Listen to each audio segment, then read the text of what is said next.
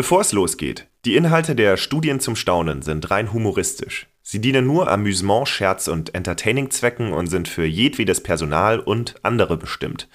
Die Unterhaltung ist nicht zur Behandlung humorfreier Dienstpläne geeignet, hilft aber hoffentlich ein wenig bei der ersten Nachtschicht des Jahres. Wir beginnen nun, wie zu jedem neuen Jahr, mit dem Amboss Neujahrsgedicht. Notaufnahme zu Silvester. Schwefelduft in jedem Raum. 80 Kranke, eine Schwester. Jahr für Jahr. Der gleiche Traum. Blaulichtschreie, Wundnekrose. Böller in der Unterhose, Gabel durch die Mittelhand, Bleivergiftung, Wundgasbrand.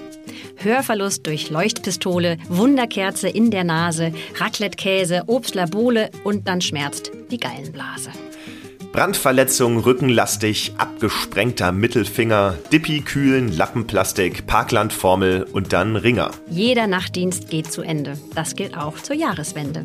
Halte durch, wir sind bei dir. Amboss hilft. Es every year.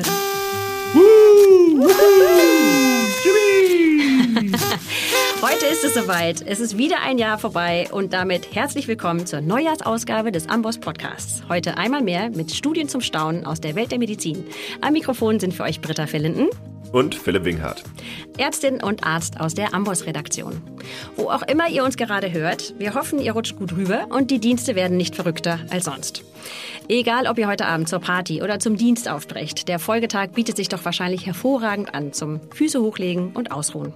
Und wer da nebenbei noch hochrelevante medizinische Inhalte mitnehmen möchte, ist hier bei uns genau richtig. Philipp, du hast dich mal wieder in die Untiefen der Forschung gestürzt. Was hast du heute für uns dabei? Ah, so, so einiges. Heute wird es um Schokolade, Sex und Nasen gehen. In der Gombi? Ja. Das klingt spannend. Auf jeden Fall. Also das, das ist ein bunter Blumenstrauß und ich würde vorschlagen, wir starten auch gleich mal äh, mit einem Thema, das uns wirklich alle angeht, vor allem jetzt nach den Festtagen. Wir sprechen über Süßigkeiten im Stationszimmer. Oha, die klassischen Merci-Packungen, bei denen dann immer sofort Vollmilch und Marzipan vergriffen sind. Ja, genau. Und am Ende ist nur noch Cappuccino übrig und das liegt dann tagelang im Stationszimmer rum. Cappuccino oder herbe Sahne. Warum Stimmt, machen die ja, überhaupt? Was ja. ist das? Wieso wird sowas produziert? Die bleiben bei mir immer übrig. ja, das wäre, würde ich sagen, auch auf jeden Fall eine eigene Studie wert. Also wer das mal untersuchen will, warum Cappuccino und ob überhaupt Cappuccino und äh, herbe Sahne am häufigsten übrig bleibt oder ob das jetzt hier nur anekdotische Evidenz hat, äh, bitte einmal untersuchen. Ich habe auf jeden Fall eine andere Studie dabei. Es geht auch nicht um Merci. Okay, dann schieß mal los. Als eine Studie aus England, die hat auch schon ein bisschen Patina, die wurde 2013 im British Medical Journal veröffentlicht. Und die Fragestellung der Studie war sehr klar und umrissen formuliert. Es ging um nicht weniger als darum herauszufinden, welche mediane Überlebenszeit ein Stück Schokolade auf einer Krankenstation so zu erwarten hat. Also wer Lust hat, kann ja mal kurz in sich gehen und überlegen, wie lange wahrscheinlich. Ja, ich, ich habe das auch gemacht. Ich frage mal Britta, was würdest du tippen? Also wenn es irgendwie vergleichbar ist mit den Game of Thrones Charakteren, deren mediane Überlebenszeit wir uns ja letztes Jahr angeschaut haben, wahrscheinlich so Zwei Stunden? Ich weiß gar nicht mehr, wie viel das war bei Game of Thrones. Ich glaube, das kürzeste waren elf Sekunden oder so. Irgendwie so eine genau. total verrückte Zahl. Setzen wir auf jeden Fall einen Link in die Show Notes. Also, wenn ihr da noch die Studien zum Staunen vom letzten Jahr reinhören wollt. Äh, was, was hatten wir noch? Nierensteine und Achterbahn fahren, glaube ich. Ne? Und, und, die Makaken, was haben die nochmal gemacht? Oh ja, Makaken und Unfallchirurgen. Richtig, ja. richtig, mhm. ja. Also wenn ihr da, wenn ihr die noch nicht kennt, hört am besten rein. Wir gucken uns heute aber, wie gesagt, äh, verschiedene andere Studien an. Zwei Stunden, sagt Britta, überlebt wahrscheinlich so eine Schokolade auf Station. Steile These, würde ich sagen. ich hätte jetzt ein bisschen kürzer gedacht, aber nicht viel. Ich weiß nicht, also ja, vielleicht anderthalb Stunden hätte ich gemeint, müssen wir, müssen wir mal schauen. Und dann ist natürlich immer auch die große Frage, wer futtert am meisten? Ne? Ja, da streiten sich doch immer alle, ne? Die Pflege sagt, es war die Ärzteschaft und andersrum. Wurde das denn untersucht? Das wäre echt gut, das mal endlich zu klären. Ja, Vielleicht werden wir es heute rausfinden. Ich will noch nicht zu viel verraten. Schauen wir uns erstmal an, wie die Studie gelaufen ist. Was haben die StudienautorInnen gemacht? Die haben sich erstmal, ist klar, Schokolade besorgt. Und zwar zwei verschiedene Marken. Ich kannte die aus Deutschland nicht. Das sind zwei Marken, die heißen einmal Roses und die anderen heißen Quality Street. Ich habe mir das mal angeguckt im Internet, wie das mhm. aussieht. Das sind beides so Boxen, in denen so kleine einzelne eingepackte Süßigkeiten zu finden sind. Wie also, so Celebrations. Oder genau, so. ja, ja, ah, die sind mir mhm. da auch gleich eingefallen. Die kriegt man ja auch tatsächlich relativ häufig auf Station mal geschenkt oder jemand bringt sie mit oder so. Und das, das haben die eben untersucht. Also sehr nah, würde ich sagen, an der Realität hier. Und die haben die besorgt und dann auf Station aufgestellt. Genau, auf vier verschiedenen Stationen in drei verschiedenen Krankenhäusern. Eine Multicenter-Studie sozusagen. kann, man, kann, man, so sagen, ja. Also auf jeden Fall höchste Qualitätsstandards. Und auf diesen vier haben sie dann jeweils so 350 Gramm Packungen Roses und Quality Street platziert. Das lief sozusagen undercover, also ein Arzt oder eine Ärztin aus dem Team um den Studienautor sind dann morgens um 10 auf die Station gegangen. Der Zeitpunkt war auch festgelegt und diese, naja, nennen wir sie mal undercover Ärztinnen und Ärzte waren alle gut bekannt auf den Stationen. Das war jetzt also nichts Ungewöhnliches für die Station, dass da Leute hinkamen und Süßigkeiten platziert haben und zwar beide Boxen, also einmal Roses und einmal Quality Street, jeweils auf dem Stationstresen. Und dann haben sie sich auf die Lauer gelegt, oder was? Ja, ganz genau. Unbeobachtet auf die Lauer gelegt und dokumentiert, wie viel Schokolade wann genommen wurde. Und das haben sie dann, ja, also der Beobachtungszeitraum waren so etwa zwei bis vier Stunden und da haben sie sich das angeschaut.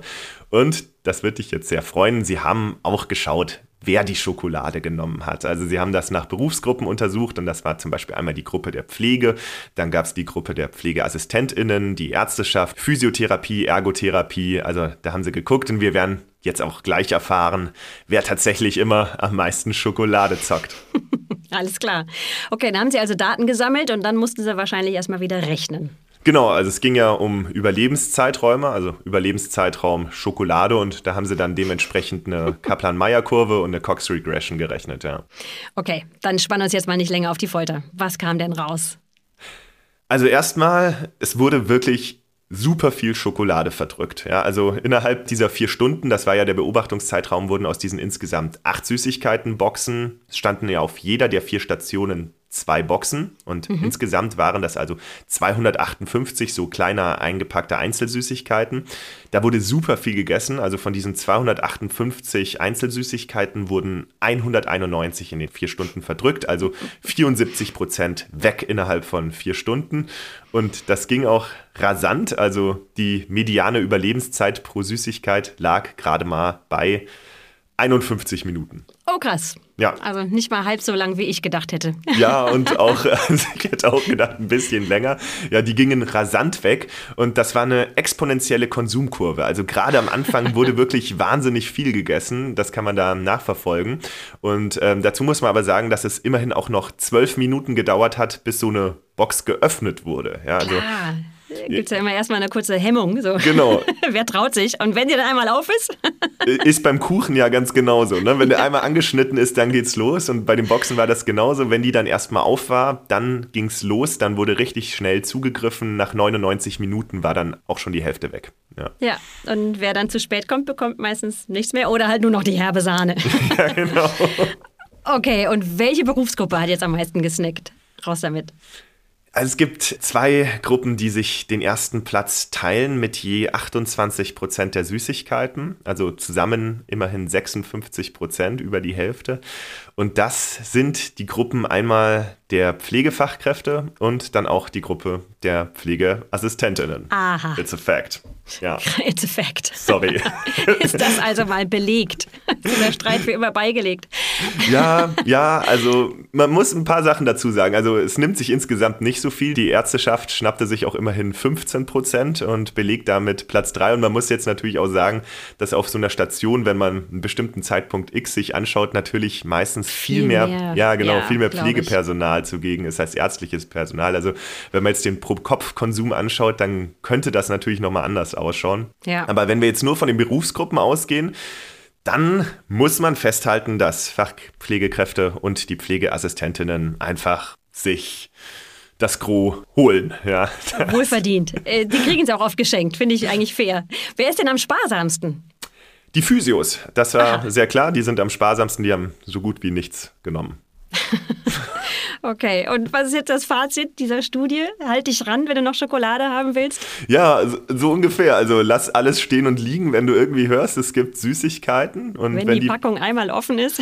Dann geht's rasant, dann, äh, dann ist schon kurz danach alles weg. Also lasst alles stehen und liegen, raus aus dem OP-Saal oder aus dem Ärztezimmer beim, beim Schreiben, rennt auf Station, holt euch die Schoki. Ja, zack, los. Und wenn mal wieder Streit darüber ausbricht, wer am meisten weggefuttert hat, dann gibt es jetzt robuste Daten, auf die man verweisen kann, sozusagen. Ja, aber ich denke schon, dass der Pro-Kopf-Konsum wahrscheinlich echt nochmal anders aussieht. Und dann kann man sich die robusten Daten auch wieder in die Haare schmieren. Ja. Das stimmt, aber man kann natürlich sagen, ich habe eine Studie gelesen und äh, auf jeden Fall die, die Pflegekräfte, die holen sich am meisten. Aber wer jetzt als Pflegekraft zuhört, sagt natürlich, das ist ein Blödsinn äh, pro Kopf und ihr wart immerhin Platz drei, also schmier dir das ja. mal in die Haare. Ja, ja und wer behaupten will, die Studie gelesen zu haben, der sollte sie vielleicht dann auch wirklich lesen. Äh, die können wir auch noch verlinken, wahrscheinlich in den Shownotes, ne? ja, ja, lass uns das machen, ja auch okay. mit der Folgestudie. Hätten wir das also geklärt. Was hast du denn noch mitgebracht? Ja, eine, eine spannende Studie aus der HNO. Ich habe es ja kurz schon angesprochen. Es Nasen. geht mhm. Sex und Nasen, ja. Ach was, das ist wirklich zusammen. ja, das gehört zusammen. ich bin echt gespannt. Ja, Erzähl. Zu Recht, würde ich sagen. Also es ist eine Studie aus Deutschland und die hat auch den Ig Nobel Nobelpreis gewonnen, äh, also den Ig Nobel Prize auf Englisch eben ähm, 2021. Der Studienhauptautor Cem Bulut und KollegInnen, die wurden damit ausgezeichnet. Das ist ja so der Nobelpreis für so ein bisschen spaßige Studien, ne? Für so ja, oder auch sinnlose Forschung, glaube ich, ne? Also teilweise. Aber ist auf jeden Fall unterhaltsam. Wobei die ja immer sagen, das soll anregen, out of the box zu denken und so. Aber es geht natürlich zum großen Teil darum, einfach eine Gaudi zu haben und äh, auch Leute zu amüsieren. Und ähm, Bulut und äh, seine Kollegen, die meinten eben auch, also 2021 natürlich Covid-Hochzeit und die wollten auch einfach ihren Kolleginnen und Kollegen ein bisschen Spaß in der schweren Zeit bescheren. Also das Paper ist auch sehr amüsant geschrieben. Also, Herrlich. Was haben Sie denn jetzt untersucht? Erzähl mal. Naja, also sie haben untersucht alternative Therapieansätze, wenn die Nase zu ist. Und da haben sie verglichen, ob Sex oder Nasenspray besser ist. Ja. Ernsthaft? Sex? Ja. Sex. Gegen, gegen was? Gegen verstopfte Nase? Mhm, ja, Aha. ja. Also es ist, ist sogar ja noch, noch ein bisschen spezifischer. Also es geht um Sex mit Orgasmus. Das haben sie untersucht. Ob Sex mit Orgasmus genauso gut oder vielleicht sogar besser gegen verstopfte Nase oder überhaupt nicht gegen verstopfte Nase hilft wie Nasenspray. Ja. Okay, und wie kommt man auf so eine These? Ja, das aus Erfahrung ich, wahrscheinlich. Ja, sogar aus Selbsterfahrung. Ich fand das immer sehr erfrischend. Also Cem Bulut hat das in mehreren Interviews so angegeben. Er hat das einfach bei sich selbst bemerkt, dass danach eben die Nase irgendwie freier ist. Und dann hat er sich gefragt, ob das nur bei ihm so ist oder auch bei anderen und hat im Freundes- und Kolleginnenkreis rumgefragt, sowohl Männer als auch Frauen und hat da sehr viel Zustimmung bekommen und Leute, die gesagt haben, ja, das ist bei mir auch so. Und es gab aber auch andere wiederum, die gesagt haben, nee, also kann ich jetzt nicht unbedingt behaupten, dass danach die Nase freier ist. Und dann war sein Forschergeist geweckt. Ja, auf jeden Fall. Dann wollte er loslegen und das untersuchen, ja. Erzähl. Genau, er hat dann auf jeden Fall eine Studie aufgesetzt und hat auch einen Ethikantrag äh, geschrieben, alles mit dabei. Und dann hat er in die Studie 18 Pärchen eingeschlossen, je eine Frau und je ein Mann, also insgesamt 36 Personen. Und die Probandinnen haben dann so eine subjektive Skala bekommen, kann man sich so ein bisschen vorstellen wie eine visuelle Analogskala, also mhm. 0 bis 10 Punkte und konnten dann so subjektiv ihre Nasenatmung bewerten. Und es gab auch noch eine objektive Messmethode, so ein tragbares Gerät, ein Rhinomanometer, das den Luftfluss dann durch die Nase messen konnte. Ein Rhinomanometer, das klingt hm. jetzt sehr sexy.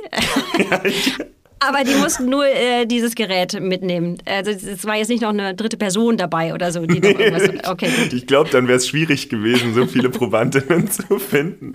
Also kann ich mir vorstellen, dass dann die, die teilnehmenden Zahl rasant runtergegangen wäre. Die haben tatsächlich nur eingeschlossen, wer unmittelbar notwendig war, also maximal zwei Personen. Aha. Und die Probandinnen haben dann jeweils vorm Sex einmal mit dem Messgerät gemessen und dann auch ähm, diesen diese Skala ausgefüllt und 0 bis 10 Punkte verteilt, wie ihre Atmung eben davor, wie sie die bewertet haben. Aha.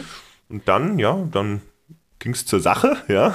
Und direkt danach wurde dann wieder gemessen und bewertet. Und das haben sie in verschiedenen zeitlichen Abständen getan. Einmal 30 Minuten, einmal eine Stunde später und einmal drei Stunden später. Und am darauffolgenden Tag gab es dann die Kontrollmessung, beziehungsweise dieses andere, der, der anderen Messpunkt, da gab es dann eben statt Sex Nasenspray. Ja. Na toll. Das war dann der langweiligere Abend. Aber irre, was kam denn raus? Was mich auch interessieren würde, wenn es einen Effekt gibt, wie lange der anhält. Ne? Also könnt mir schon vorstellen. Also erzähl mal, 30 Minuten, Stunde später, drei Stunden später. Ha, gute Frage. Kommen wir, kommen wir gleich drauf. Aber also erstmal Key Message: Sex mit Orgasmus verbessert die Nasenatmung. Punkt. Punkt, ja. Also, ja. Und zwar, ja, ziemlich, zwar ziemlich genauso gut wie ein abschwellendes Nasenspray. Allerdings, du hast es gerade schon, äh, gerade schon dich gefragt, nicht ganz so lang. Also der Effekt hält etwa nur eine Stunde an. Nach drei Stunden ist auf jeden Fall das Nasenspray dann deutlich überlegen. Kann man ja einfach nach einer Stunde nochmal Sex haben. Hat es denn bei allen gewirkt? Weil du meintest ja anfangs, ne, hätten also in seinem Bekanntenkreis, bevor die Studie überhaupt angefangen hat, hätten ja auch viele gesagt, dass der Sex eher auf ihre Atmung eher keinen Effekt hätte. Mhm, genau, das hatten einige gesagt und das hatten Bullet und KollegInnen dann auch untersucht. Die haben den Teilnehmenden so einen Fragebogen gegeben und in dem sollten die dann ausfüllen, wie die Nasenatmung denn subjektiv in den letzten Wochen war. Also wie gut sie da einfach Luft durch die Nase bekommen haben. Und da fiel was auf, nämlich, dass die die ohnehin schon gut Luft bekommen haben. Bei denen war dann der Effekt gering. Die haben also wenig vom Sex profitiert. Zumindest was die Nasenatmung angeht. das, das, stimmt, ja. Gibt ja durchaus noch andere Effekte. Mhm. Und wer. Und wer allerdings davor schon schlecht Luft bekommen hat, das so bewertet hat, bei denen war es dann eben so, dass die einen größeren Effekt durch den Sex hatten. Ja. Okay, aber das leuchtet ja auch ein. Ne? Also ich meine, wenn du eh schon eine gute Nasenatmung hast, was willst du da noch verbessern? Und aber so grundsätzlich, dieser Effekt, dass es ihn gibt und dass es äh, wirkt, dass Orgasmus, als ein Orgasmus also die Nasenatmung verbessern kann, haben Sie da was zu gesagt in Ihrem Paper, woran das liegen könnte? Also da meinte äh, Cem Bulut auch in mehreren Interviews, die Studiengröße ist natürlich sehr klein und auch ein bisschen okay. zu gering, um das jetzt mit letzter Konsequenz zu erklären. Aber insgesamt, Bulut zumindest geht davon aus, dass es vermutlich an einer sympathischen Aktivierung liegt. Also dass durch den Orgasmus und durch die körperliche Aktivität der Sympathikus getriggert wird. Und wer dann ohnehin schon große Nasenmuscheln hat und dadurch eben schlecht Luft kriegt, der oder die würde dann eben profitieren, dass über den Sympathikus ein abschwellender Effekt eintritt. Ja? Und ähm, wer eben kleine Nasenmuscheln hat, der oder die profitiert dann dementsprechend weniger. Ja, das äh, leuchtet ein. Ob das wohl auch bei anderen Krankheitsbildern hilft? Ich denke jetzt an die COPD. Ich weiß nicht, hast du das gefragt? Du hast doch dieses Jahr einen COPD-Podcast aufgezeichnet. Ich glaube, da hätte sich Professor Windisch ziemlich gewundert, wenn ich das gefragt hätte. Naja, ähm, wer weiß. Ja, aber tatsächlich hat äh, Cem Bulut auch das in einem Interview ähm, gemeint, dass er ziemlich viele Zuschriften bekommen hätte, nachdem er das veröffentlicht hätte, sein Paper. Und dass da unter anderem PneumologInnen ihm geschrieben hätten, dass ihnen eben Betroffene berichtet hätten, wenn sie regelmäßig Sex hätten, dass sie dann insgesamt weniger Spray für ihre COPD verwenden würden. Also das passt ja, ja.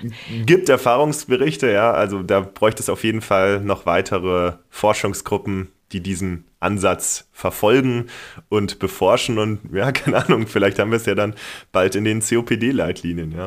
ja, mal sehen, für welchen Empfehlungsgrad es dann reicht. Ja. Du hast es ja selbst schon angesprochen, es waren nur relativ wenige ProbandInnen, 18 Paare, glaube ich. Ne? Welche weiteren Limitationen gab es? Haben Sie da was zu gesagt in Ihrem Paper? Ja, auch da äußerten Sie sich ziemlich klar. Also zum einen waren natürlich die Teilnehmenden zu großen Teilen aus dem Gesundheitssystem, das ist auf jeden Fall ein Bias und dann muss man natürlich auch sagen, so eine Studie lässt sich relativ schlecht doppelverblinden. Und, Gar nicht, und auch, auch mit der Randomisierung ist das so ein Ding. Also, ja, da hätten dann vielleicht auch die einen oder anderen Teilnehmenden protestiert, kann ich mir vorstellen. Kann ich mir vorstellen, ja.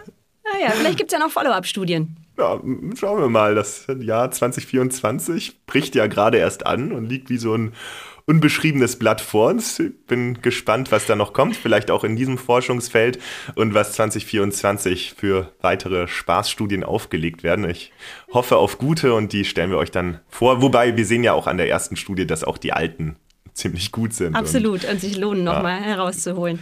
Und haben auch nicht lohnt. an Aktualität eingebüßt. Genau, ne, genau. Das lohnt sich auf jeden Fall, sich die nochmal anzuschauen. Ja, äh, vielleicht hört ja jemand zu, fasst sich ein Herz und gewinnt dann den nächsten Ig Nobel-Preis, wer weiß. Ich muss ja sagen, also das ist ja schon so ein, so ein kleiner Traum. Das, das Von dir? Schon, ja, ja, das, das fände ich schon gut. Ich, ich, warte noch auf die zündende Idee, was ich da untersuchen könnte. ja, der wird dann ja auch in Harvard verliehen und äh, von echten NobelpreisträgerInnen überreicht. Das, ja, das wäre schon was, Philipp. Vielleicht sehen wir dich da eines Tages.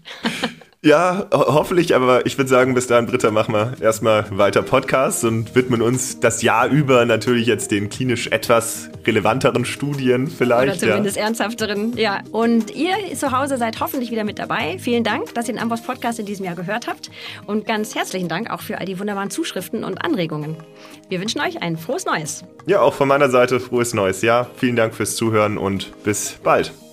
Und unseren Link müssen wir natürlich noch einsprechen. Alle Infos zum Amboss Podcast und der Amboss Wissensplattform gibt es unter go.amboss.com/podcast.